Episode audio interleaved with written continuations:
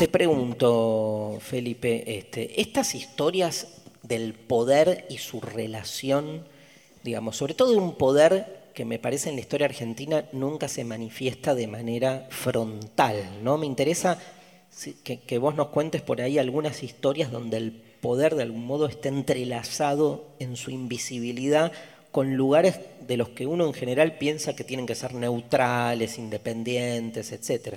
Bueno, hay una historia para cerrar que me parece muy, ilustrativa, que tiene que ver con la mm, Argentina de la década infame, cuando mm, en 1935 se puso un hecho tremendo, que es el asesinato de un, de un senador en plena sesión del Senado, ¿no? nada más y nada menos que alguien muy conocido por ustedes, Lisandro Latorre, eh, que combate las mafias y la corrupción del gobierno de Justo, denunciando al ministro Federico Pinedo y al ministro Luz Daó, que eran el ministro de Hacienda y el ministro de, Agricultura de aquel momento, que estaban implicados en un negocio de tráfico de carnes con el frigorífico anglo y a ese denuncia ese pacto vergonzoso que es el pacto Roca-Rumsiman, que nos convierte en Colonia, donde todas las ventajas eran para Inglaterra y nosotros prácticamente nada.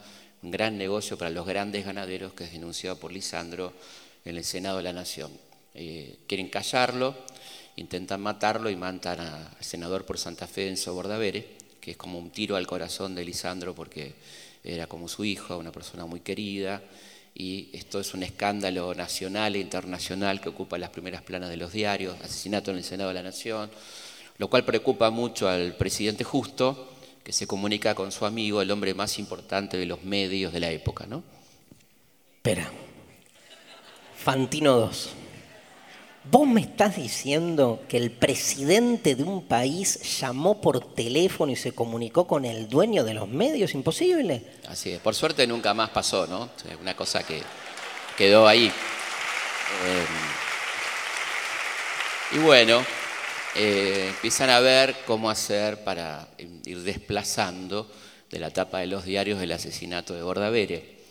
Había ocurrido la muerte de Gardel, pero ya había desaparecido de los diarios, no alcanzaba. ¿no? Entonces, a Botana, este hombre que es justamente el, el, director de crítica, el hombre más poderoso de los medios de la época, se le ocurre la idea de empezar la campaña pro repatriación de los restos de Gardel. Entonces comienzan las historias sobre las novias de Gardel las canciones de Gardel, este, los trámites para conseguir que Gardel vuelva y la repatriación final de Gardel, con lo cual la noticia va siendo absolutamente desplazada de los diarios y no se habla más del asesinato de un senador en plena sesión del Senado.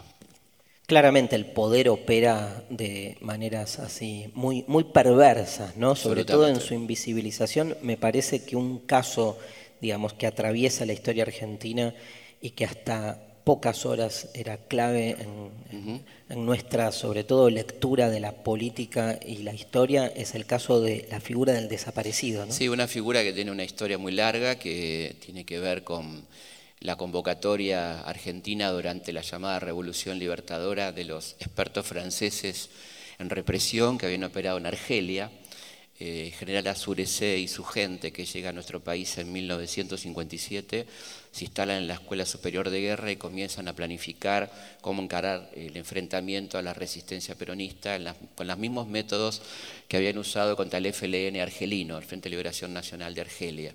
Y entonces se proponen y auspician un método represivo que es la figura del desaparecido es decir, el secuestro, tortura desaparición de una persona. El primero con estas características a partir de la escuela francesa es Felipe Vallese, un dirigente de la UOM que es eh, secuestrado, muerto y desaparecido, y luego, por supuesto, esta figura se hará masiva, pero en el medio hay un hecho muy importante que es el golpe de Chile, con sus muchos cadáveres en la calle, y el Consejo del Departamento de Estado en 1975 al almirante Gussetti, que participa, un hombre que ya estaba armando el golpe del 76, y participa de las conferencias de ejércitos americanos ya en el Chile pinochetista, donde Henry Kissinger le dice que hay que tener en cuenta lo desagradable que es para la opinión pública los cadáveres en la calle y que deberían recordar aquellos generales franceses que fueron tan útiles en Argentina y tan útiles en Estados Unidos porque fueron los asesores eh, para Vietnam que por lo tanto recomendaba el uso del método de la desaparición de personas, que fue